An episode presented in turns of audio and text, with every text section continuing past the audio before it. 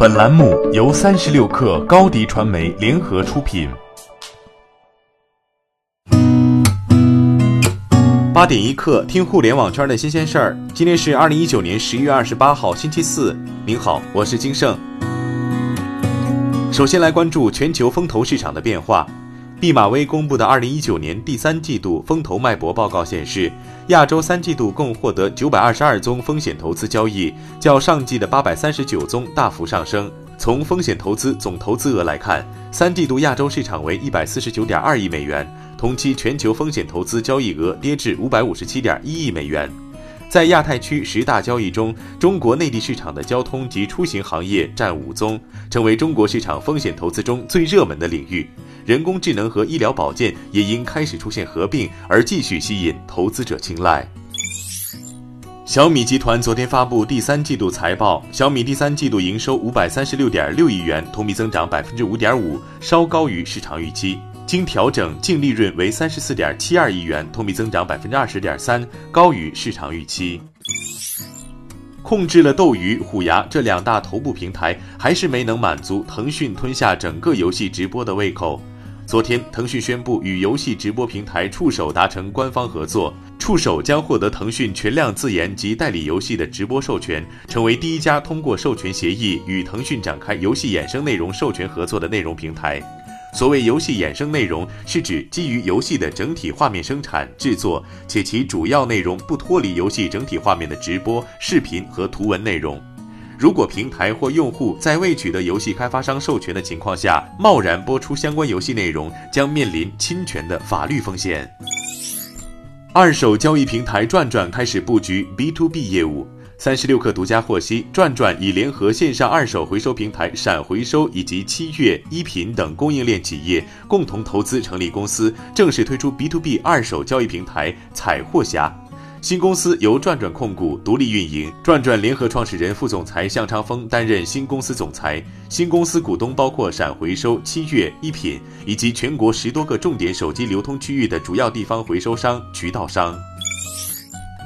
三十六氪获悉，上海市人民政府新闻办公室官网信息显示，近日，上海积分文化传播有限公司获国家互联网信息办公室颁发互联网新闻信息服务许可证，准许其从事互联网新闻信息转载传播平台服务。天眼查信息显示，上海积分文化传播有限公司为趣头条的运营主体。为尽快解决退押金难题，ofo 小黄车公司近日又推出了一个退押金新方案，在 App 首页上线了“天天返钱”的活动，告知用户无需排队，直接退还押金。从实际情况来看，参加活动的用户押金会转至天天返钱账户，用户必须在 ofo 商城里通过额外消费后才有返现，押金会以双倍返现的形式退还给用户。换句话说，用户至少需要购物一千五百元才可提现一百二十多元。据外媒报道，特斯拉 CEO 埃隆·马斯克近日再次在 Twitter 上更新特斯拉首款电动皮卡 Cybertruck 的预定情况。他表示，Cybertruck 的预订量已达二十五万，这距离特斯拉发布这款电动皮卡只有不到一周的时间。八点一刻，今日言论：任正非在《经济学人》发表署名文章称，我们坚信未来二三十年人类社会必然走进智能社会。今天，人类社会正处于新理论、新技术再次爆发的前夜，发展潜力巨大，但也存在诸多不确定性。很多问题依然存在，但开放创新是最好的解决之道。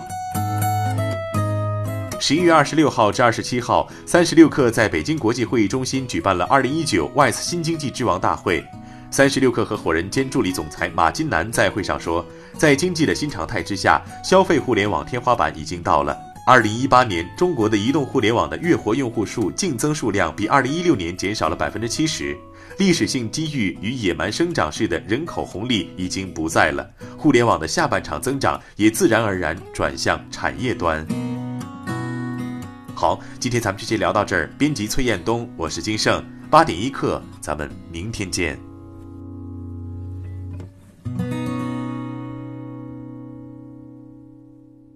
欢迎加入三十六氪官方社群，添加微信 baby 三十六氪 b a b y 三六 k r，获取独家商业资讯。听大咖讲风口，聊创业，和上万课友一起交流学习。